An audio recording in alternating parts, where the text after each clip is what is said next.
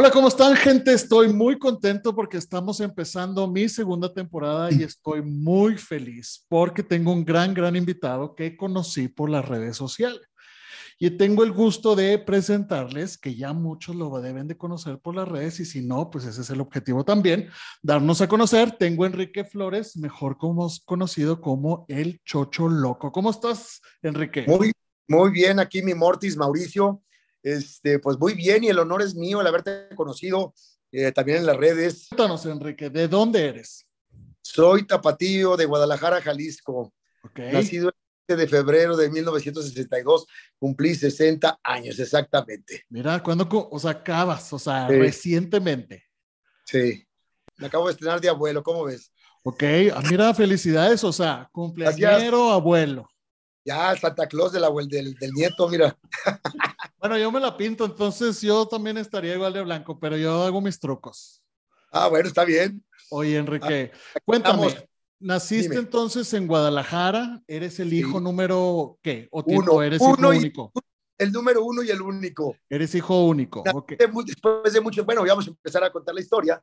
Nací después de nueve años de muchos esfuerzos de mis padres. Mi mamá tenía problemitas y pues en aquellos tiempos no era como el tema de la fertilidad entonces se dilataron nueve años. Y después ya pues, se, volvió, se le volvió a complicar lo, los problemas ginecológicos okay. y ya no le hizo la lucha. Ya dice, bueno, ya tengo uno, aquí está. Ok, con el, o sea, lo logré y pues mira, salió único ah. y exclusivo y muy ah. bueno. Entonces, no, oye, pues, Enrique. ¿qué hacía tu mamá?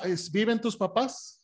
No, mi madre acaba de fallecer el 12 de octubre del año pasado, a los 92 años, mi papá murió hace 18 años. Ok, ¿qué hacía tu papá? Mi papá también era cirujano dentista y mi mamá ama de casa. Ok, entonces, ¿cómo fue tu infancia? ¿Cómo viviste con tus papás tu niñez, tu infancia? Pues mira, fue algo raro y diferente para, para en, al resto de, la, de, las personas, porque pues soy hijo único, Ajá. entonces pues no era una, una situación convencional, ¿no? Porque todos mis amigos de mi papá y todos tenían de 8 o 9 hijos, entonces de alguna manera, pues mi papá no estaba mal económicamente, pues todo era para mí y, el, y, los otros tenían que repartir entre ocho, ¿no?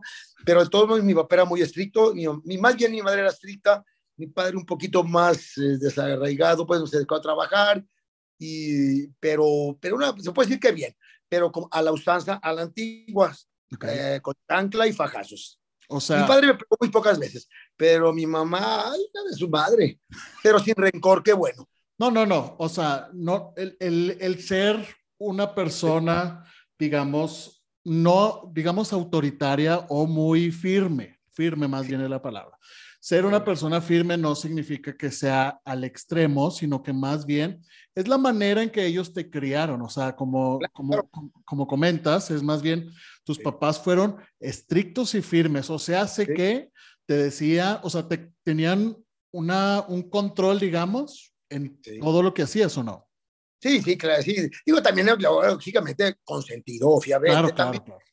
Pues era hijo único y muy querido, muy deseado, y, y también muy querido, pues, pero, eh, pero fíjate que nunca se me, sí se me dio de más en conforme a los demás, eh, comparándome con las demás personas, pero tampoco al exceso, ¿no? Para que digo, porque, digo, no me eché a perder, afortunadamente, porque no tuve el exceso de dinero, a pesar de que mi papá, digo, no era el millonario, pero estábamos muy bien económicamente pero no, no creas que me traía cortito con la lana en la secundaria y en la preparatoria, medidito, o sea, no podía despilfarrar el dinero. Entonces, esto yo, bueno, ¿verdad? Este, porque hay personas ahora que le dan a todos sus hijos desde los 13, 14 años mucho dinero, pues esto les, les hace la vida fácil y, y, se pueden desperdigar por ahí. Entonces creo que, bueno, yo estoy un poquito, aunque sea muy jovial y sea muy actualizado, yo creo que la chancla voladora es muy eficaz. Fíjate Muy que eficaz. eso es un meme, eso es un meme, un chiste, un, algo comúnmente lo de la chancla. Este, sí. Yo también vengo de una familia de que mis papás fueron estrictos. No fueron, o sea, fueron, yo fui el tercero. Entonces sí. ya tenían experiencia mis papás, entonces conmigo digamos que fueron un poco más eh, accesibles. Pero al final hasta, del día, hasta. exacto, pero al final del día, eh, fueron firmes. O sea, yo también, claro. esa manera económica, control y todo, yo también lo viví, porque también creo que es una manera, como dices, que no hay que darlo todo. Y entonces tus papás tenían muy bien esa filosofía. Sí, Sí, la verdad sí, este, y pues digo, estuve eh, muy, siempre desde muy niño, a ellos les gustaba, gustaba viajar mucho, y ya a los nueve años me empezaron a llevar a viajar con ellos, me llevaron a, oye, digo, la parte ya más, sí, sí. porque la verdad me marcó mucho en mi vida, y por eso lo comento, no creo que se tome como presunción, pero yo en 1971, a la edad de nueve años, me llevaron a Europa, 45 días, okay. Eh, era museos y todo eso, y, y pues la verdad fue muy, muy, muy, muy, muy cultivante para mí. Eh, me marcó mucho ese viaje porque llegamos hasta Rusia en 1971, que era un país muy común, era la URSS. Era la URSS. Las comunidades, estaba Leonidas Brezhnev, entonces era un país muy comunista, muy comunista y, y yo creo que eh, habían abierto las fronteras a Rusia al turismo en 1970 y nosotros sentamos en 1971. Casi, casi te puedo decir que fue el primer niño que entró a la Unión Soviética, porque no creo que hayan llevado muchos niños a, a visitar este no creo. Ajá, no creo. Sí. Entonces. Eh, ah, ah, y eso me marcó. Tuviste, o sea, así como eran firmes tus papás o fueron, digamos, estrictos, también hubo un equilibrio. O sea, también te traían y te hicieron que vivieras la vida y vieras la vida desde muy chavo. No, no, no. Yo me acuerdo cuando estaba en la Plaza Roja, perfectamente como si estuviera ahorita. Porque ahora veo, ya no, ya no he vuelto, pues después de tantos años no vuelto, pero ahora ya que la gente va y veo las fotografías, pues está igual, ¿eh? Me metieron a ver al, al, Lenin, ahí el, el, mausoleo del Lenin, ahí donde lo tienen eh, momificado, y me acuerdo, me impresionó mucho. Imagínate una impresión de ver a una persona así, pues no lo estoy viendo, haz de cuenta como que te estoy viendo a ti ahorita aquí. O sea, tú lo tienes muy claro en tus recuerdos. Muy claro, muy claro. Te puedo decir que tengo más claro ese recuerdo de ese viaje que muchos de los que he hecho, he hecho últimamente. O sea, me puedo acordar hasta de las habitaciones de los hoteles de varios. Fíjate que eso, es, eso es algo muy importante porque aunque seamos muy jóvenes, muy chavitos, hay ciertas cosas que se nos quedan para siempre. O sea, hay cosas que en tu cerebro no lo borra. Yo tengo hasta olores. O sea, no sé ah, si te ha pasado. Sí, no, no. mi, abuela murió, mi abuela paterna murió cuando yo tenía siete años no tenía mucha convivencia con ella, era una mujer así de, pueblo, pero muy recia, así como que tenía mucha convivencia de mi parte con ella, y mi papá me llevaba y fumaba. Entonces era un olor a cigarro, a viejita, combinado que lo estoy oliendo.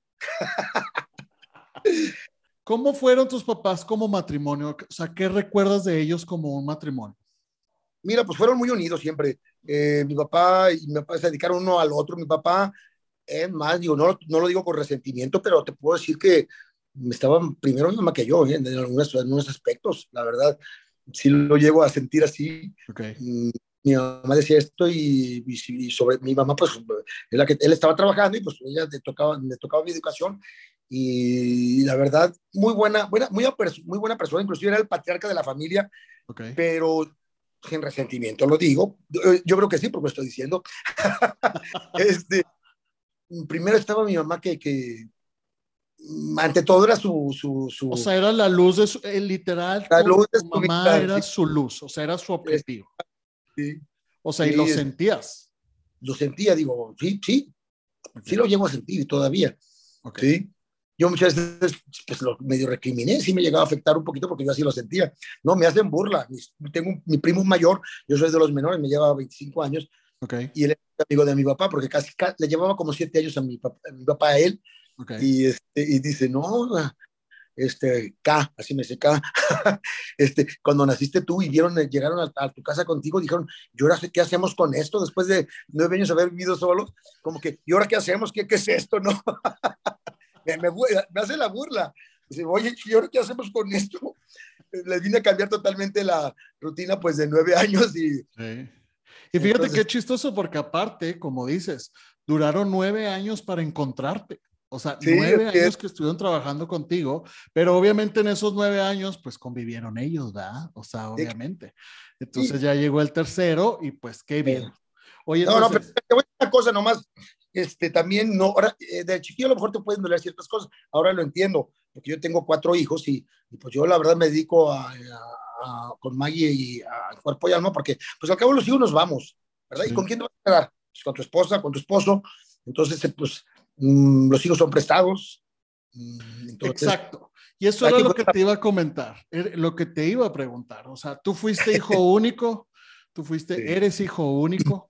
Este, tus papás, obviamente, como comentas, cómo vivieron y cómo tu papá se enfocó mucho, pues en tu mamá, o, sea, él sí que estaba su prioridad y aparte, pues lo sentiste. Y eso que tú viviste, ¿cómo lo aplicaste? Porque tú estás casado y tienes hijos, como acabas de comentar. tengo cuatro, tengo cuatro hijos, el mayor 35, 33, uno que va a cumplir 30 y otro que va a cumplir 26. Ya tres casados, se acaban de casar dos este año. Okay. Soy el tercero y el cuarto, pues ahí me queda. Pero todavía le cuelga, se tiene 25, entonces está verde todavía. Entonces, no, no, yo la verdad, este, mm, sí, claro que sí los, aparte, eh, pues sí los cuidamos y los hemos formado y muy bien, creo yo. Ahorita vamos a hablar de eso. Eh, pero. Mm, o sea, ¿cómo fuiste de hijo? ¿Cómo fuiste de hijo a cómo eres de papá, sabiendo lo que viviste de hijo? Sí, mira, yo como hijo, la verdad, yo siento que fue, bueno, mis berrinches y como cualquier otra pero nunca le di un problema grave a mis papás de, de adicciones, de, de, vandalismo, ningún tipo de, ese de tipo de problemas. Pero bueno, los hijos damos, ambos problemas, ¿no? Y entonces yo traté también de ser, a mis hijos, pues les ponía sus recias. Yo, y no me arrepiento, porque les ponía unas recias. como hombres, oye, eran cuatro testosteronas, cinco testosteronas ahí en la casa, entonces o me fajaba o me fajaba. Y afortunadamente ninguno se ha desviado por el camino de las drogas, del alcohol, del vandalismo, pues ninguno se ha, ha desviado, afortunadamente. Y si me reprochan que a veces fui muy duro, pues borro y zorrillo, pero ahí están. En su momento, yo creo que todos nos quisimos largar de nuestras casas, nos, y la puerta está abierta y los odio, digo, es una etapa de la vida que todos vivimos, pero luego ya vas creciendo y vas entendiendo esas, estas situaciones. A pesar de que mi madre, pues la verdad, yo a veces me caía gorda y todo eso, ya al final de la vida, este, supe entenderla y la atendí hasta su muerte perfectamente y, y la entendí y qué gracias a ella, pues soy lo que soy. Mal o bien, pues aquí estoy. Exacto. ¿Qué era lo que tú pensabas o soñabas de chavito, Enrique? O sea, ¿tú qué decías? Porque yo, por ejemplo, decía, ah, yo voy a ser bombero o voy a ser policía o no sé. ¿Tú qué, qué, qué pensabas de chavito? Yo siempre de chavito y hasta la fecha me encanta, te digo, va relacionado con la cultura. Yo, yo que hubiera querido ser arqueólogo. Ok, ok. En, conocí, mi papá me llevaba, te digo, porque también me interesó ese tema, conocía todas las zonas arqueológicas habidas y por haber que se podían conocer en ese tiempo, no había, pues ahora han descubierto mucho más aquí de la República. Eh, ahora vamos que a Oaxaca, Montalbán, ahora vamos a Yucatán, ah, y todo me encantaba. Y yo me soñaba que iba a encontrar una ciudad perdida en la selva y, y me de cuenta como Carter, Howard Carter de, en Egipto, que iba a encontrar el tesoro, ¿no? Sí, vas a encontrar el tesoro. Sí, y, este, y eso era, para mí era muy interesante. Oye, ¿fuiste muy sociable de chavito? Sí, la verdad sí, mm, hablo mucho, hablo generalmente mucho. Okay. yo digo, yo, yo, bueno, yo me adapto a cualquier medio, ¿no? A cualquier medio social, alto, bajo, a cualquier medio cultural. Cuando no sé medios culturales que, que no sé de algún tema, mejor pregunto, no voy a hablar, porque me toca a veces que hablan por hablar para incluirse en grupos culturales o políticos. No saben unas quemadotas, que yo prefiero, cuando no sé el tema, mejor pregunto, no opino, porque no, si no, si, no, si no tengo los pelos en la mano, no opino. Sí, eso, eso es fundamental. Si no sabemos, no podemos opinar. O sea, mejor escuchar. yo les digo, jamás he perdido una discusión o una alternativa en mi vida. ¿Y sabes cuál es la, la, la causa? Te voy a decir cuál es la causa, que nunca alego sin tener la razón. Entonces no pierdo ninguna, porque ya cuando estoy discutiendo eh, no digo, no enojado, es una discusión cultural o lo que sea, este, no la pierdo porque sé que tengo la razón. Entonces, claro. así la pierdo. Sí me di a entender, ¿verdad? Sí, sí, sí, es fundamental. O sea, tienes que tener los pelos en la mano para poder enfrentar lo que tú es tu decisión. Necesitas un Sí, exactamente. Porque tengo varios conocidos muy cercanos que luego que no, no tienen la cultura y se quieren integrar. Y no es que cuando leí en tal libro, en la página sesenta y tantos, no sé qué, hasta te dan la reseña como diciendo, yo sé. Y eso a mí se me hace de veras lo más patán que puede existir, ¿no? Y aparte no hay que olvidar, Enrique, que existe Google, ¿verdad? Y que muchos, lamentablemente, en el diccionario de Google creen que todo es la realidad, entonces a veces o no leemos bien o no nos informamos bien, no significa que sabemos realmente de lo que estamos hablando. Oye, Enrique, entonces, Y no debemos más una acotación. Dímelo. No me gusta, digo, la gente cuando tú entras a una plática, tú empiezas a fluir muy natural y la gente se da cuenta si sabes, no sabes, Ah, o tu forma de ser. Pero que tú trates de impresionar a las personas con tu cultura, de veras se me hace de lo más chafa. No está cool. No está O sea, no, cool. hay- no- no- no encuentro otro adjetivo. Entonces, tú soñabas o deseabas que ibas a ser arqueólogo y entonces llegaste a tomar la decisión, porque pues todos llegamos en un momento en nuestras profesiones, de decidir cuál va a ser nuestra profesión para toda la vida, en, lo voy a decir entre comillas, para toda la vida. Y entonces, tú eres dentista, ¿cierto? Sí, así es. ¿Cómo decidiste ser dentista? Aparte que ahorita comentaste por tu papá. Sí, podemos por mi papá, entonces me gustaba también la ingeniería química. Arqueología no se hizo porque te estoy hablando de 1970, 72, entonces no había tantas, pues ni había escuelas casi de arqueología. Yo creo que en la Ciudad de México existían, aquí en Guadalajara no las había, y, y ahora ya está más, ya hay más, ah, ya hay más campo de, bueno, hay más escuelas que la, que la pueden presentar, ¿no? Y de ahí vas a escalar de aquí a Guadalajara, te vas a la Ciudad de México y a- luego te vas a Estados Unidos. Bueno, y en mis tiempos como que en- como que los arqueólogos eran gente que se hacían arqueólogos por casualidad, casi, casi, ¿verdad? No, no era la carrera como tal, o muy, muy, no, no fue tan fácil. Entonces, bueno, quería hacer ingeniería eh, química, me encanta la química, me encanta la química, todos los, hacer todos los experimentos, me encantaba también de chico, y odontología. Entonces se me planteó, mi primo es el que era de amigo de mi papá, y a ver, bueno, ¿te gusta la ingeniería química? ¿Te gusta el dentista también? Pues porque siempre viví en el medio de los dentistas, bueno, ¿qué te conviene más? Bueno, me conviene más porque pues ya estaba de alguna manera la mesa servida, pues entonces me decidí por la odontología por eso. Ok, ok. ¿Y te gusta? O sea, ¿te Sí, gusta? ¿Sí ¿Siempre te ha gustado? A Lo que me cuesta un poquito, mi- mira, la odontología me encanta, lo que me cuesta un poquito de trabajo es la relación interpe- interpersonal con el paciente, de algunos pacientes. Algunos pacientes son muy difíciles, llegan contigo como si tú fueras el agresor, no que los vas a sanar, y esa parte me, me mortifica a mí mucho, porque como que lo absorbo, Ok. me quita ok. energía. Sí, ¿eh? No, no he sabido manejar con esos pacientes y que, mm, pues que me valga, ¿no? No, sí, sí, sí, ab- absorbo su mala energía de algunos, y entonces eso es lo único que no me gusta de la odontología. Pero Es que eres sensible, eres sensible a la energía, al humor de la gente y lo, o sea, muy, lo muy receptivo, muy receptivo a eso. Entonces absorbo esa, esa parte. Pero me encanta, porque ah, también me gusta mucho hacer pinto también, también. Mira, este cuadro fue una copia de, de Coronel. Yo lo hice, pero esa es una copia.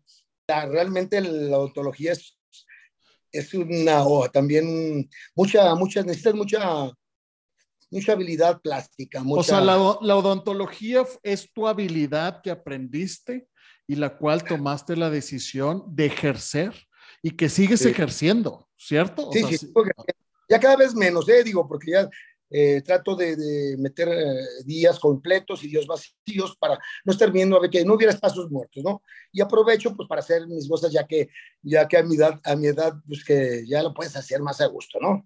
Me encanta ir al gimnasio, tú lo sabes, eh, entonces ya me voy con más calmita, porque luego se me iba corriendo de aquí del, del gimnasio, del consultorio del gimnasio, entonces ya lo tomamos con más calma. Y Es que aparte no- esas son las ventajas, Enrique, de tus años de experiencia, que ya aparte tienes una administración del tiempo, ya, bueno. ya hiciste una, una gama de clientes, ya tienes tu negocio, o sea, ya tienes toda esa experiencia que puedes administrar tus días y como tú dices también.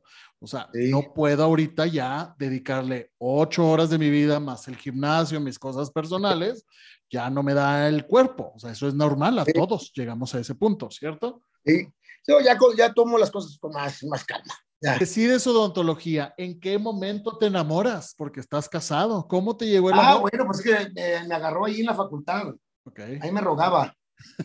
La mujer, no, de- no era mi Lo que dicen todos, era de era seguro estaba compañera de- rogándole. No de salón, pero estábamos en la facultad los dos. Te presento, Mike. Hola, ¿cómo Hola, hola, ¿cómo estás? Aquí participando un poquito con él. No, pues estamos justo, estoy justo preguntándole cómo se conocieron, cómo se conocieron. Cuéntanos tu versión. Diversión. Ah, pues desde que lo vi me enamoré de él. Ah, ok. Bonito. No, juntos. desde chicos ya nos conocíamos, pero o sea, íbamos al mismo club a hacer ejercicio y todo, pero nunca habíamos convivido y ya en la universidad pues coincidimos con amigos en común y ahí fue donde empezó el relato, este, como ya 36 años casados. 36 años, cuatro hijos.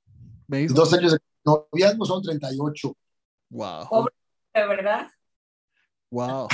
Felicidades. O sea, eso es un gran logro a estas alturas. Gusto en conocerte, gracias. Igualmente, igualmente, mucho gusto. ¿Cómo ves? No, pues aquí andamos. Claro, hay sus altibajas, sus discusiones y pues como, como es la vida, ¿no? Oye, entonces, ¿se conocen en la facultad? Bueno, ya me comentó que se conocieron desde tiempo, o sea, ya se conocían, pero el amor se cerró en la facultad. No, pero ni nos hablábamos, es que ella era, era, prima hermana de una compañía mía de la facultad. Ok. Y en el club nos veíamos, pero nomás nos veíamos, ella jugaba tenis y yo nadaba. Ok. Y entonces... nos hablábamos, entonces coincidimos acá y ya. Y empezó el camino de conocerse y entonces cerraron contrato y hasta la fecha. Hasta la fecha. ¿Y qué es lo que más te gusta de la vida en pareja? Eh, mira que nos, seguimos la corriente perfecto ella y yo. Mm, me sigue, pues, por ejemplo, le dicen, ¿cómo lo dejas andar tatuado? ¿Cómo lo dejas con andar con un piercing? ¿Cómo lo dejas con ese pelo?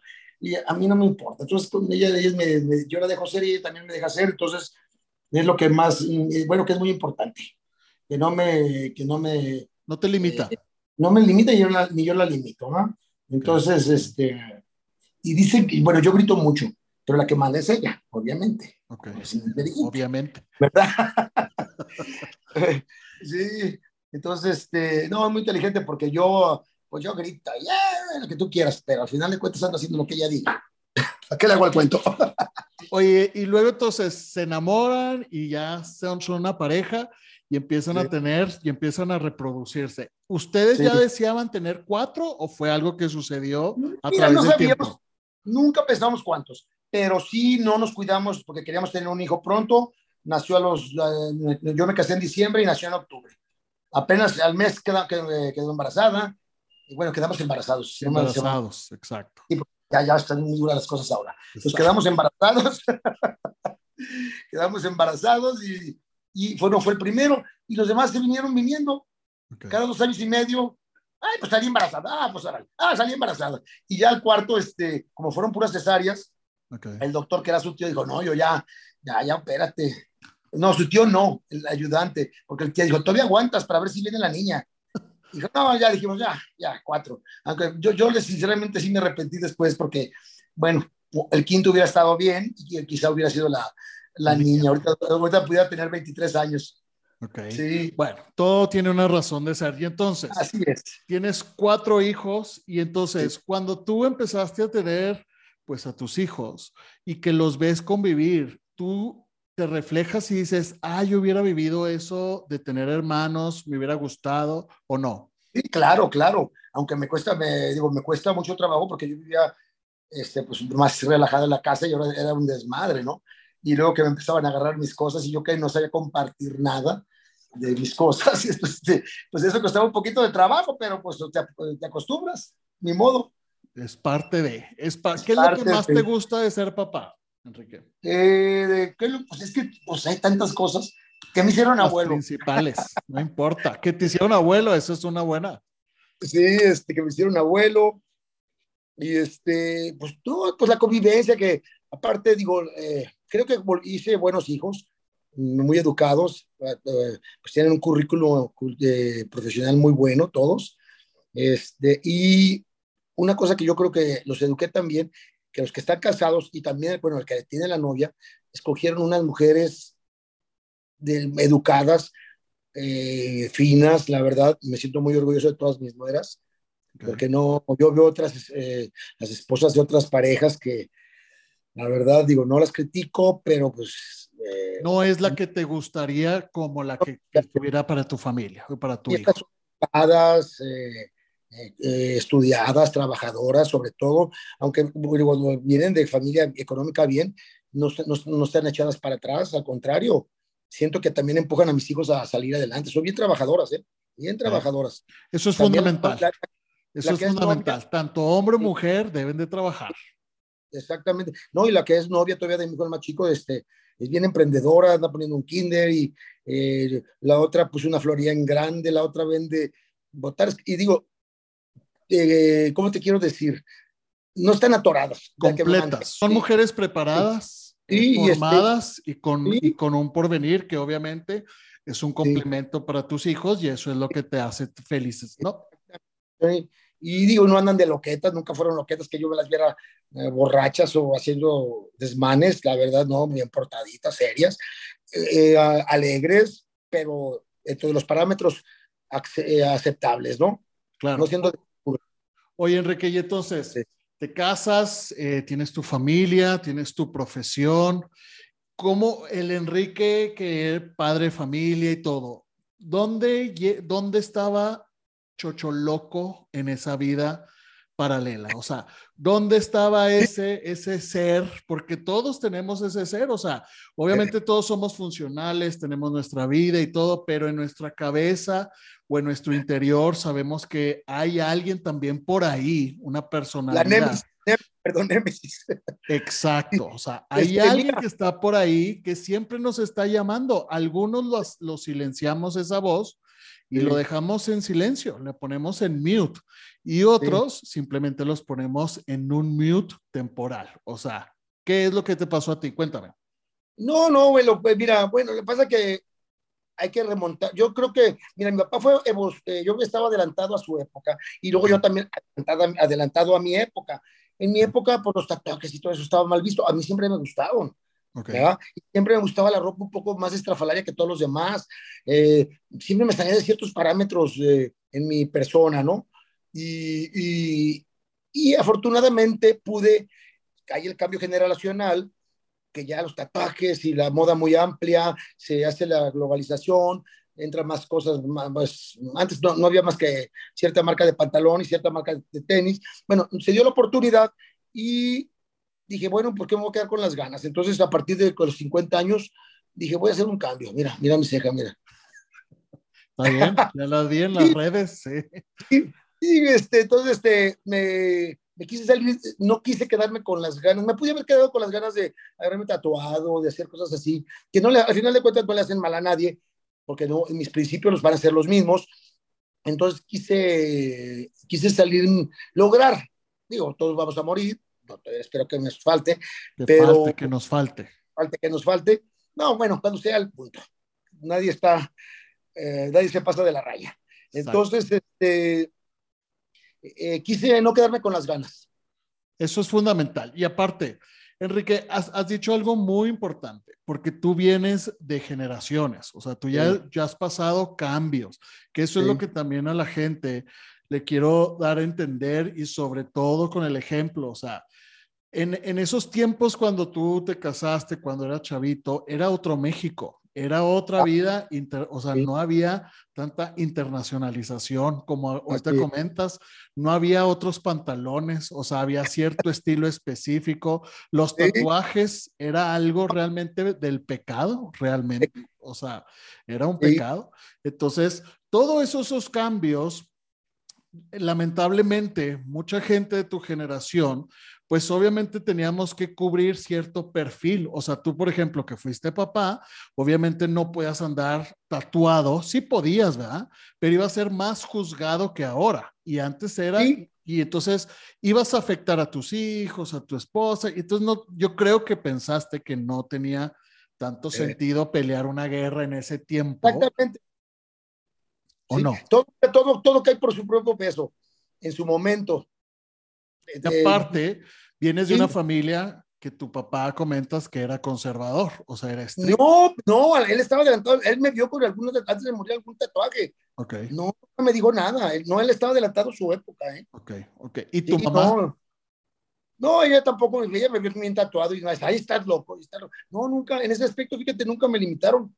Okay. con la barba que como, como que llamó mucho la atención también y pues ahí va, ahí va, ahí va saliendo, ¿no? Oye, y entonces llegas a los 50 y en los 50 es donde dices, ya voy a tomar otro camino. Solté el cabello como dice Gloria Trevi. Dije, ya, ya basta de, al principio sí me costó un poquito de trabajo porque pues, me salí del estereotipo, ya los jóvenes ya se tatuaban, pero una persona de mi, edad, eh, de mi edad no lo hacía. Entonces al principio no me señalaban, pero sí se me quedaban viendo.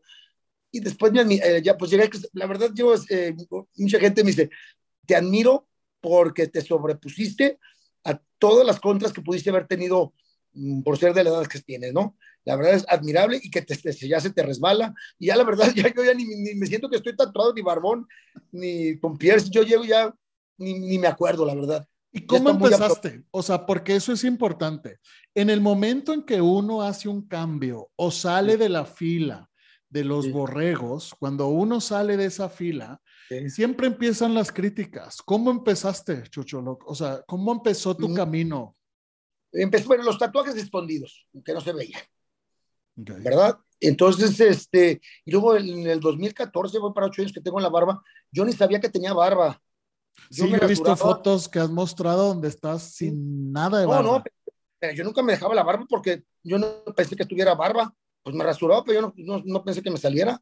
Okay. Y un día me la dejé de tres días y de ya, ya, pues sí me salió y ya, qué bien se te ve, y bla, bla. Entonces ya como que no me hago sin barba, la verdad me siento, yo creo, yo pienso que si me quitara la barba me sentiría mutilado. ¿A poco tú no? Sí, yo, yo realmente me quito la barba, yo creo que tres veces al año y me siento desnudo. No me gusta nada, no salgo, no, no me gusta. No, te la quites. No, no, no, pero es parte, yo, sé es que lo hago por eh, mental, o sea, a veces digo, bueno, quiero ver mi cara completa, pero ya, y como sale muy rápido, entonces no tengo problema. Así. Tú empiezas con los tatuajes y te los empiezas a cubrir para evitar eso y luego después te empiezas, te empiezas a dejar la barba. Luego ya empecé, sí, ya empecé en las manguitas, así, las que se empezaban a ver, y pues ya me valió madre, ya traigo donde quiera. Y entonces, ¿y tus amigos conocidos, tus clientes, no te empezaban a decir, oiga, ¿cómo se hizo ese tatuaje? O sea, no te preguntaban así, oiga, ¿qué, qué, qué significa? ¿Es nada más de sus hijos? Sí, es, que hay un, bueno, hay una frase entre los tatuados que es muy, ¿verdad? Los, los, tatuajes no tienen significado. Los tatuajes son para lamerse. Ok. Está bueno. Está bueno, así dice el, meme, pues así es. Entonces no tienen significado. Y a ver, me gusta, me los pongo, ¿no? Hay uno que dice, pues los nombres de mis hijos ahí están puestos, una cosa que otra, pero la verdad no. Este, y te digo, al principio también me decía mi esposa, ella no le importa, ella, ella dice que me quiere con tatuajes, sin tatuajes y a pesar de los tatuajes. Claro, claro. Este, ya lo agarró como lema, porque la molestaban mucho, ¿no? Eso es, eso me este, refiero, claro. Sí, entonces, este, y con los pacientes yo pensé que iba a haber un problema. No, para nada, al contrario. Ay, me dijeron que está tatuado, a ver, enséñamelos. Y mis pacientes ya de 70, 80 años, a ver, Enrique, pues me lo de tú, este, ahora que te hiciste, a ver, me enséñame. Nunca he tenido, bueno, por lo menos que, que, haya llegado al paciente al consultorio y que se me haya levantado porque estoy tatuado, nunca me ha tocado. A lo mejor alguien le dice el tatuado, pues no viene, pero yo no me he dado cuenta.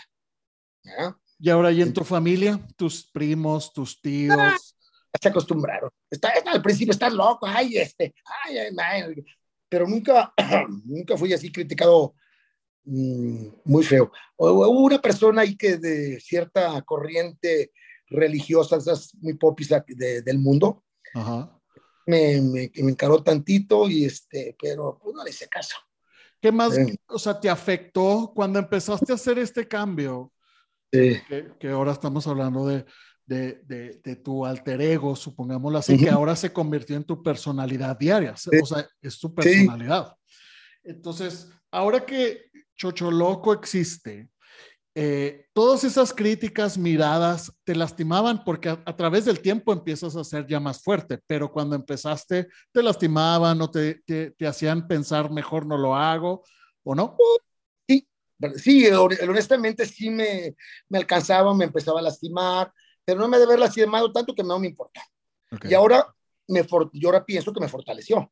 Claro la ganancia sí, pero al principio, bueno, la pregunta específica fue que si me lastimaban, un poco, no, no, no, no, de quitarme la vida, pero, pero sí, pues nadie te gusta ser criticado, ¿no? Aparte, tu esposa es algo fundamental que si ella no te criticaba, pues lo demás era pasajero. Exactamente. Ok. Oye. No, tengo una, una, una, crítica muy fuerte y esa sí es difícil para mí. de mi hijo el mayor no le gusta y le causa, a él, a él le causa conflicto. Okay. A él conflictúa, bueno, pues, como un día le dije a un, a un terapeuta que estábamos platicando, así, pero ni, siquiera en terapia, platicando, oye, pues es que tengo este problema con mi hijo el mayor, bla, bla.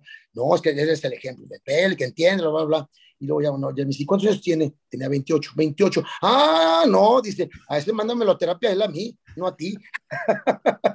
Déjate, pero no, no, yo pensé que tenías de 14, 15 años, no, no, de 28. Entonces a él sí le conflictúa. Ok. ¿Eso pero, lo fue, eh, le conflictúa de chavito sí. o le sigue conflictuando a este no, momento? ¿Tus otros hijos están bien o es algo que realmente no les afecta mientras te vean feliz? No, a los demás no les importa. Okay. Sí, no, no. Y, este, y, y luego digo, con mis consuegros eh, nos llevamos todos muy bien. Eh, inclusive el Día del Padre, pues tengo tres consuegros, este, porque se han casado tres hijos míos. Okay. Y ayer, ayer junté a los tres consuegros y estuvimos con todos mis hijos, con sus hijas de ellos. Y, y nos llevamos muy bien los tres consuegros y las tres consuegras se llevan muy bien. Entonces hemos hecho buena, buena relación y tengo un consuegro que es, este, es muy conservador, pero él dice, no, no eres a todo dar, no importa. pero no, no, no, no ha habido problema con ellos. Oye, muy, nos llevamos muy bien. Tatuajes, la barba, el gimnasio. ¿Siempre has, ¿Siempre has hecho ejercicio? ¿Es algo que también enfatizaste en ese tiempo? No, eh, no, yo nadaba, yo nadaba desde los más o menos 10 hasta los 15 años, luego me salí, luego entré al karate y varias cosillas, y al gimnasio entré como a los 25, fíjate. Okay. Y pues lógicamente el primer mes te cuesta trabajo y sí. luego ya ves ganancias y el alter ego te va ganando y pues ya después pues ya no, pues ya no puedes dejar, mmm, sea, es un vicio, es un vicio. Un vicio bueno si tú quieres, pero al fin y cabo vicio. Yo no puedo dejar de ir al gimnasio, y, y, y, aparte yo pensé, bueno, porque mi papá me decía, vas a acabar bien gordo, y no sé qué. Digo, yo tengo 60 años, okay. y todavía siento progresos. Siento progreso todavía. Okay. Entonces, eh, bueno, por yo me la creo. Yo no, sí me veo. Y aparte, mientras tú los veas, mientras tú los sí. disfrutes, eso es el sí. objetivo de hacer ejercicio. O sea, sí. Y una parte de la vanidad, hay que reconocer, la vanidad, ah, pues aquí no es halagado, sentirse halagado, ¿no? No, no, o sea, el, el, el, hacer ejercicio, las pesas, es, digo, también por eso hay tantos espejos en los gimnasios. Uno es, estamos trabajando en uno mismo, porque la verdad, mucha gente sí. nos critica. Yo no soy fisiculturista ni tampoco, pero me gusta hacer mucho ejercicio y por eso creo que también eh, somos afines de, nos encontramos en las redes porque nos gusta sí. hacer el ejercicio. Obviamente sí. estamos trabajando en nosotros. Si esto nos ayuda a nosotros, a nuestra seguridad, a nuestra autoestima y aparte a nuestro entorno, nos, sí. nos aceptan y aparte nos echan piropos, ¿quién nos va a decir ah. que no? ¿Quién va a decir que no? Sentirse admirado, la verdad, sí. Exacto. O sea, me vería hipócrita si, si no lo aceptara. Claro. O sea, que digas, nada más lo hago para no. Por no salud. Tener... Es todo, es todo, es todo. Salud, mantenerme activo eh, y ser halagado, la verdad sí. Exacto. Y entonces, gimnasio. Y entonces, ¿qué más empezaste a desarrollar? Porque te gusta cantar, también lo vi en las redes. Ah, bien. Digo, no canto, pero canto con un sentimiento que te hago llorar. Okay. Te hago llorar. ¿Y eso te gustaba de chavito o es algo que lo viste ahora? No, fíjate que de, de chavillo yo me moría las ganas de cantar y no me, no me atrevía. No me atrevía por pena, porque no tienes la madurez suficiente. No, si tuviera la, la, la, la la autoconfianza que de, de, ahorita, cuando hubiera tenido 30 años, no, me hubiera comido al mundo. Que no, a Dios no le da alas a los alacranes. Es que la verdad, Enrique, es, es el camino de la vida. Es que sí. realmente es el camino de la vida y como tú dices, que llegamos a un punto de la madurez. Entonces, sí. algo de lo que yo quería conocerte, porque obviamente te estoy conociendo, eh, que finalmente estábamos hablando, es porque no es, el tiempo no te dice hasta aquí llegas y ya no puedes tomar un cambio. O sea, tú lo tomaste a los 50, hay gente que los toma a los 15, a los 20, a los 30, 40. Entonces, no es tarde, gente. O sea, el objetivo es escuchar esa voz y decir, de aquí soy. O sea, aventarse al precipicio. Claro, y tú yo una frase que es muy, la tomé, o bueno, de quien sea, no me interesa, es, esto se acaba hasta que se acaba. Exacto. Exacto. Mientras estás vivo, hay que. Y el otro día me encontré un poema de Pablo Neruda, no sé si te tocó verlo, que lo subí en Facebook y en Instagram. Y eh, pues que, que, muere lentamente el que no evoluciona, el que no se atreve a, ponerse un, color de ropa, el que no se atreve a hacer un viaje, hasta un pecadito, dice, dice el Pablo Neruda, que muere lentamente, ¿no? Entonces que tienes que estar evolucionando y buscando cosas nuevas, porque si no te mueres. Yo, Maggie y yo salimos diario, eventos, mmm, tenemos eventos cuatro días a la semana, cuatro veces a la semana. Eh, mm, entonces, nada más andan en la calle, ¿cómo no se casan? Qué flojera, ¿no? Qué flojera estar viendo televisión a las 8 de la noche, ¿no? Fíjate que eso también, eso es también lo que, a lo que quería llegar. Y entonces, como vienes tú de otros tiempos, también tuviste el cambio de los medios de comunicación. Tú y yo somos de Televisa y tú vienes de otra generación anterior donde solo había periódico y la televisión y tú estuviste del radio, que también fue el único medio de comunicación. Y entonces tú ya viviste esas etapas que también fueron parte del por qué tu voz interna, digamos, estuvo cerrada, porque realmente alguien que estuviera en el radio o en la televisión tenía que ser el del factor X, el que tendría que ser muy guapo o guapa, o sea, tenían que tener tres, tres características específicas. para poder ser un ejemplo a seguir. Llegan las redes sociales. ¿Cómo llegó las redes sociales a ti? Eh, bueno, empezó con el Facebook, ¿verdad? Y yo despegué más bien con, con Instagram, la verdad. Okay. Y fue donde ya me dio más publicidad y más, eh, más proyección. Entonces, gracias a, al, TikTok no le, al TikTok no le hallo. Ni yo, no me gusta, la verdad. Entonces, este, yo creo que le debo mucho a Instagram. ¿Y cómo, o sea, empezaste con Facebook y empezaste como todos, creaste una cuenta y empezaste con fotos? ¿Cómo empezaste a ver las reacciones que tú dijiste, bueno, o sea, puedo, puedo ser más o puedo proyectar más o me voy a abrir más? Porque también lo de las redes sociales es abrir algo muy importante a tu vida personal, privada. ¿Cómo pues llegaste a esos pasos? Bueno, en primer lugar dejé la cuenta abierta, ¿verdad? El que no, el que no se asoma no lo ve nadie. Tanto que, no se, tanto que no se alumbra, tanto que no se venera. Entonces yo lo tengo abierto, entonces me llegan toda clase de, de, invitaciones de todos los niveles, de todas las, de todas las culturas, pues de otros países también. Eh, entonces, este, eh, y yo platico con todos, yo no hago discriminación a ningún tipo de, de seguidor, trato de contestarles a todos, eh, pues ahí vamos. Y entonces empiezas en Facebook y luego te mueves a Instagram porque empezó a crecer Instagram. Todavía tengo, mi, todavía tengo mi Facebook, pero pues ya casi, bueno, es muy poco lo que se mueve allí. Y entonces llegaste a Instagram y ¿qué es lo que te hizo Instagram que dijiste, de aquí soy? Pues vi las reacciones, los likes, que, que eran muchos likes, mucho, mucho seguidor, eh, mucho comentario, podías tener eh, comunicación con todos. Entonces, eh, como te digo, yo mm, trato todos los, todos los DMs que me mandan, trato de contestarlos, ¿eh? La mayoría los contesto.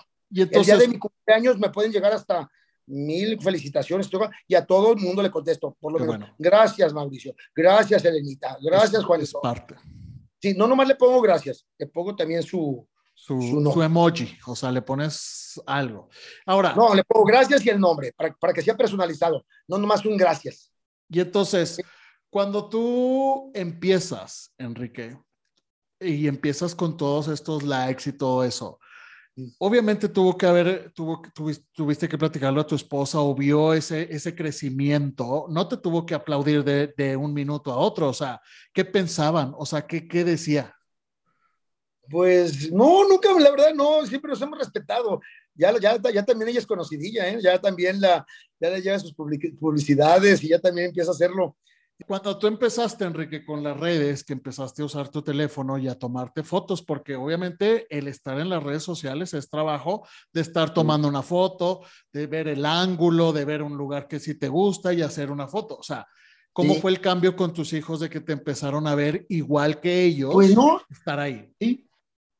Sí, no, no te digo, bueno, mis hijos también, este, eh, luego me andan cuidando, no subas esto, eh, no, les gusta, no les gusta mucho que suba de, digo, estoy en el gimnasio posando para enseñar el músculo, como que no les gusta mucho, pero bueno, le digo, oye, me esfuerzo mucho como para, para no presumir. Sí, pero a mi esposa nada, la verdad no le importa. No, no le afecta. Y a mí dice, ay, no, que, que, que, bueno, ni modo. Eh, el gimnasio es parte de, de Chocholoco, los tatuajes, eh, la barba, entonces. aparte me gusta mucho motivar, me gusta mucho motivarlo del gimnasio, de que las personas de mi edad, pues podemos mantenernos en forma, ¿verdad? Nada que ya, no, ya no tengo edad, porque también eso me molesta mucho que me digan, ya no estás en edad de esto. ¿En edad de qué? O sea, si te dicen literal, ya no estás en edad. Sí, no estás en edad, ¿eh? pues no estoy en edad de hacer lo que yo quiera. Al contrario, ahorita ya puedo hacer lo que yo quiera. Ya no, ya sí, ya no tengo límites, ¿verdad? Exacto. Y aparte, gente, no nos tenemos que esperar a llegar a los 70, los 80 y lo peor es llegar a esa edad y decir... Y es que llegas. Hubiera, si es que llegas. O que llegaras a tu último día de tu vida y que dijeras, ay, hubiera hecho esto, hubiera hecho... No, el objetivo es hacerlo hoy. Eh, lo podemos... y, fíjate, te voy a platicar una cosa que pocas veces he platicado. Me arrepiento de no haber hecho muchas cosas. La primera de ellas, había un grupo, no sé, ¿tú ya tienes? 42. No, no te tocó. Había un grupo muy famoso que patrocinaba una marca refresquera que se llamaba Viva la Gente. Okay. Nunca se, se, hablar de él, que viajaban por todo el mundo. Con, eh, contra, eh, con, aceptaban solicitudes de toda la gente, de, chavos de todo el mundo a los 18 años. Okay. Y te aceptaban y te ibas por todo el mundo a cantar. Viva la gente. Bueno, y me aceptaron. Ok. Y no, no, me animé a irme, no me animé a irme. O porque pues, antes el que se iba del extranjero, pues era no era como ahora que todos van y van y vienen. Entonces no me animé a ir. Okay. Y luego este, me aceptaron en dos posgrados, en dos posgrados de odontología también, uno en Colombia, uno en la Ciudad de México, y tampoco esas cosas, por la falta, era, andaba en los veintitantos y, y los, a principios de los treinta, y no me atreví a hacerlo. Y no sabes cómo me arrepiento de haberlo hecho. Claro. Y luego la que así, esa todo se opuso, eh, me aceptaron para el Big Brother en el segundo. aceptaron ahí con la chiva y eso. Entonces ya tenía que ir a firmar y pues ya no, ya no fui a firmar. Pero este, también me arrepiento, pues total, me hubiera, me hubiera arriesgado que hubiera pasado nada ya, ¿verdad? Pero ahí sí no querían mis, eh, ni mis hijos ni mi esposa. Ahí sí este, te dijeron bueno, que no. Sí, mi papá me apoyaba, decía, yo los mantengo mientras vete. Este, entonces, este, pues eh, hay cosas de las que te arrepientes y, pero bueno, lo hecho, hecho está y lo que se puede hacerte ahora en adelante se hace. Exacto. Y entonces, sí. ¿qué, ¿qué te gusta de las redes sociales aparte de lo que comentas de, eh, de ser un ejemplo? O sea, ¿te gusta hablar con la gente? ¿Te gusta que te vea la gente? ¿Qué es lo que te Sí. ¿Qué es lo que más te No, motiva? me gusta, me gusta socializar, es que yo aprendo de todo mundo. De repente me pongo a platicar con una persona iraní, después con una, una persona francesa, eh, a, a ti, eh, ves todas las culturas, ¿no? De que, pues de, de todo tu mundo tiene que aportar, ¿no? Todo tipo de personas, eh, pues con todo mundo. Yo, yo no adjetivizo, no adjetivizo a ninguna persona, eh, yo no veo preferencias, ni me ando fijando en estas cosas. Yo, son personas y las personas tienen su corazón y es lo que, y alma es lo que yo me fijo. Ok. Y, y la gente de tu edad te pregunta o te dice, te ha llegado a decir, oye, ¿cómo llegaste al gimnasio? ¿Cómo puedo empezar o no? Eh, lo que pasa es que yo los, al gimnasio empecé a los 28 años, ¿eh? Ok. Entonces ya como que no se me pregunta mucho porque toda la gente que me conoce, bueno, a menos por ejemplo gente que recién me conoce en las redes, pues me lo pregunta, pero la gente de mi entorno pues siempre me ha visto en ese concepto, entonces ya pues no, no, no, no me lo preguntan. ¿Y en las Ujú. redes te hacen esas preguntas o no? Sí, sí, se me hacen esa pregunta, que cómo empecé, ya le digo que los 28 años y pues no, la actitud, yo les, siempre les contesto, ¿cómo le hace? Tener actitud a la vida y pues inclusive yo me siento, digo, estoy, eh, yo debí haber nacido yo que como en, en el 90, ¿no? algo así, porque pienso mucho gente como la gente de los 90, 90 del 95 para acá. Y siempre fuiste, porque ahorita como comentas y lo muestras en tus redes, eres muy sociable porque obviamente te invitan a eventos, vas con... Sí. Eso sabes que está muy padre de tu red, que eso es algo que, y yo te lo he comentado, siempre está tu esposa en todos los eventos. En muy pocas Sí. fotos te veo... No está ella. Exacto. Y eso también es fundamental, gente. O sea, tu pareja, sea cual sea su género, preferencia, tiene mientras te comparta su vida, significa que hay amor. Si estás solo en esos eventos, si no estás, si no te está involucrando en sus actividades, es que algo no está muy bien por ahí. Y entonces eso está muy cool. No, no, yo siempre ando con ella y, y este, a veces sí se me cansa y todo, pero, pero ella está, ya se acostumbró inclusive. Al principio sí le costaba un poquito de trabajo, pero ya, ya se acostumbró y ahora hasta le gusta. Y te digo, ya también, ya, ya, ya media, media, media influencercilla aquí en Guadalajara también, ya le buscan para pedir consejos y tiene varias marcas que la, que la patrocinan.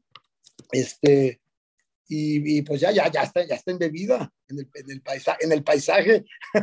y ahora tú que estás, y ahora que eres reconocido y que estás trabajando en crecer más en tus redes y que veo que tienes otros proyectos también por ahí, ¿qué es lo que te falta o qué es lo, más bien, ¿Qué es lo que piensas hoy de ti y dices, ah, mira, el chavito que pensaba en esto, ya lo estoy logrando? ¿Sí, me explico? O sea, ¿tú te visualizabas que ibas a ser famoso, por así decirlo? No, la verdad, nunca, nunca. Nunca.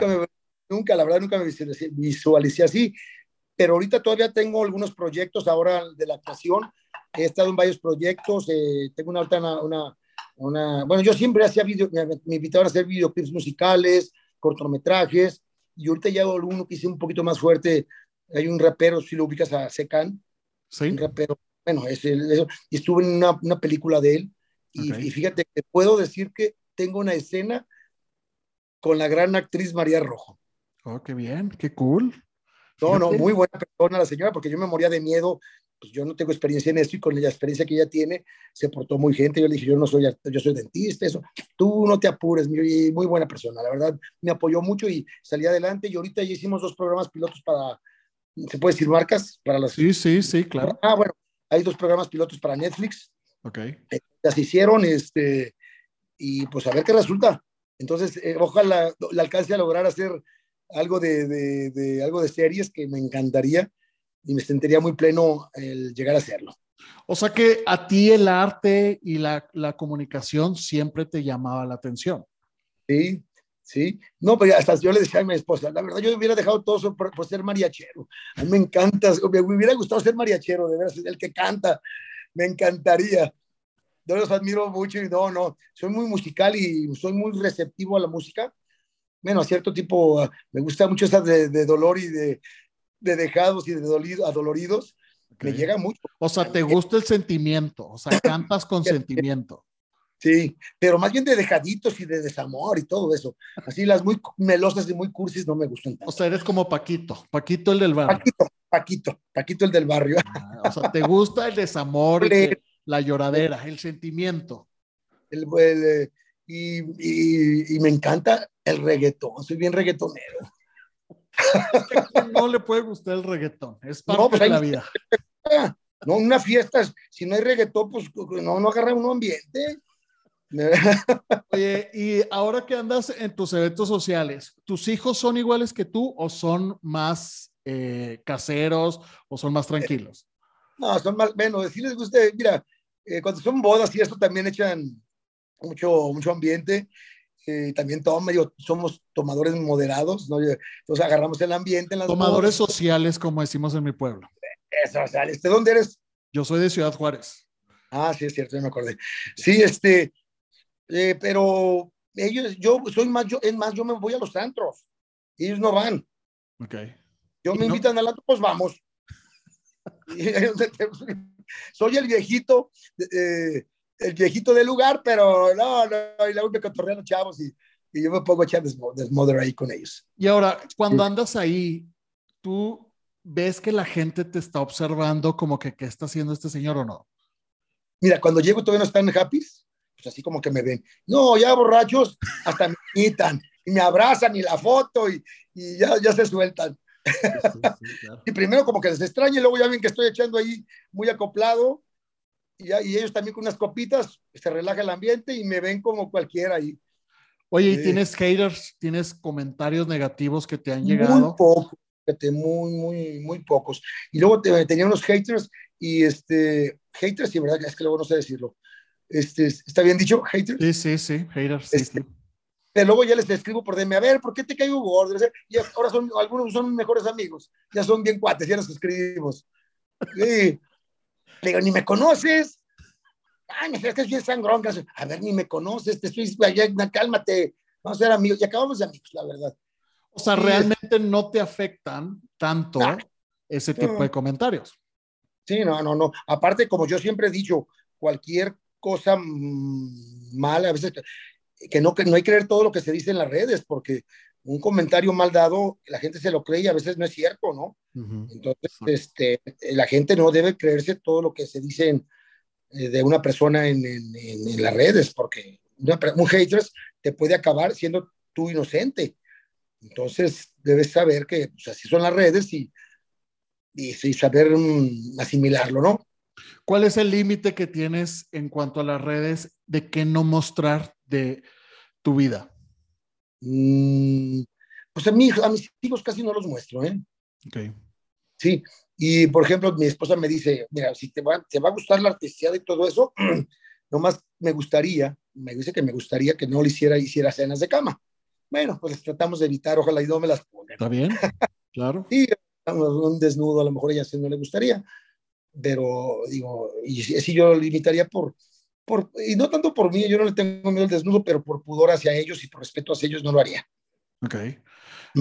Ok, eso, eso es fundamental. Lo que pasa es que, pues, eres un padre, o sea, no, no, no, iba a decir algo que es incorrecto, o sea, no es que seas padre de familia, es que eres parte de un ciclo familiar, de un grupo familiar. Entonces, cada uno, cualquier acción, por ejemplo, si tu hijo hace una acción negativa, les impacta a todos ustedes.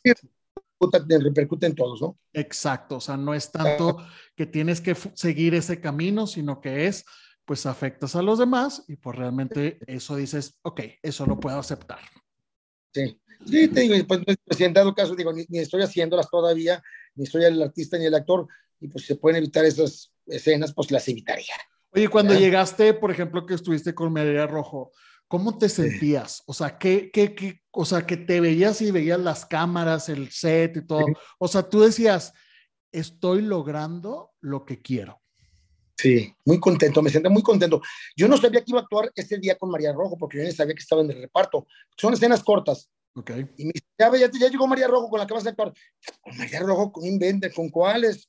Pues con la mera, no, dije, yo quiero hablar con ella, y le dije, oiga, mire, yo esto, bla, bla, bla, no te apures, y me empezó a improvisar, y yo agarré la onda que empezó a decir cosas incoherentes, como que estaba improvisando, y le seguí la onda, ya ves, qué fácil que, que, te costó, no te costó ningún trabajo, adelante, mijo, así me dijo, adelante, mijo, y me dio mucho la confianza. Y ahora, ¿qué es lo que más, porque le has entrado a la modelada, has estado cantando, ahora actuando, has hecho pilotos, ¿qué es lo que más te llena? O sea, que tú dices, quiero que se logre, que, que, te deseo mucho éxito. Por ejemplo, los pilotos, ¿qué es algo que te motiva día a día que dices, quiero que ojalá se logre este proyecto? Eh, no, pues es que la verdad me, me encantaría hacer, mira, yo soy entonado y muy, tengo mucha cuadratura, pero mi voz es media ronca, no da mucho la voz, pero entonces canto con sentimiento, pero no desafino. Okay. Entonces, eh, me, me, gustaría cantar, me gustaría quiero grabar un disco, aunque lo regale yo a mis conocidos, tengo ganas de conocerlo, eh, tengo que hacer más una película ya un poquito más, que tenga más participación. Eh, y la verdad me motiva mucho eso. Ahorita estoy con la esperanza de, de, de pues, están los, los, pilotos que, vamos, eh, que ya hicimos. Bueno, tú sabes que los pilotos, pues hay mucho piloto, pero claro. una se espera, ¿por qué no? Cuando tú Dime. ves al Enrique antes de los 50 años, ¿qué piensas al de ahora? Pues me siento también orgulloso, ¿no? Digo, no, no me arrepiento de, lo que fui ni de lo que soy. Y bueno, son partes y etapas de la vida que hay que vivirlas y hay que descubrirlas. Entonces, la verdad sí me veo, pues era una persona más, más conservadora, más todo. Eh, no me, como te digo, no me arrepiento. Mm, pero bueno, ya di el cambio, ya a lo que vamos. lo que tú quieres que la gente que sigue en tus redes ¿qué es lo que quieren que aprendas de Enrique del Chocho Loco? Quiero que aprendan que no hay que ponernos límites. Nada, ni las personas, ni nada, nada. Que cuando quieras hacer una cosa que tú quieras hacer, la hagas. Lógicamente no vas a matar a una persona, esas cosas tipo, no, pero cuando son, cuando son metas personales, lógralas, sí se llegan, sí se cumplen, ¿verdad? Porque es muy triste morir con muchas, de haber hecho de muchas cosas. De todos nos vamos a morir con ganas de haber hecho algo en nuestra vida porque no hay tiempo suficiente para hacerlo, pero por lo menos las primordiales o las que te pusiste en el camino a lograrlas. Y eso es lo que yo quiero. Yo, te, yo, yo estoy mucho de, de la, que las personas, a la, no ten, la edad no importa, pueden hacerlo. Aquí estoy, aquí está la prueba, que ahí vamos paso a pasito y quizá en dos años ya me vas a ver así en una buena película, ¿por qué no? Claro. Nunca es, el tiempo no es el, el, que nos detiene, el que nos detiene somos uno mismo. Exactamente. Y también estoy, que no, estoy muy en contra de la discriminación de las personas, ya que cada quien dejen vivir a la gente su vida como la quiera vivir, no adjetivicen a las, adjetivicen a las personas, el feo, la bonita, la naca, la chola, lo que tú quieras, eh, que no, no, no se valen esos adjetivos, ¿no? Las circunstancias de vida de cada persona son diferentes y cada quien debe respetar, hay que fomentar mucho el respeto, el claro. respeto para que nadie eh, esté criticando lo que hace otra persona o cómo es otra persona. Acabas de cerrar el tema y el objetivo de que tú seas mi primer invitado en esta temporada. Gracias. Hay que Así hacer lo que se nos hincha. Si lo podemos hacer hoy, mientras podamos sí. respirar, acabamos de pasar que todavía seguimos viviendo el tema de la pandemia, todavía existe sí. la enfermedad, claro. todavía hay temas de control, pero al final del día tuvimos que aprender que somos muy vulnerables, la vida se acaba muy rápido, entonces si podemos hacerlo algo que nos gusta, hay que hacerlo hoy. ¿Estás de acuerdo, Enrique? Sí, exactamente, y dejar de estarnos metiendo en lo que no nos importa de lo que hace otra gente. Eso también. Puedes agarrar, pues ya, dejen eso.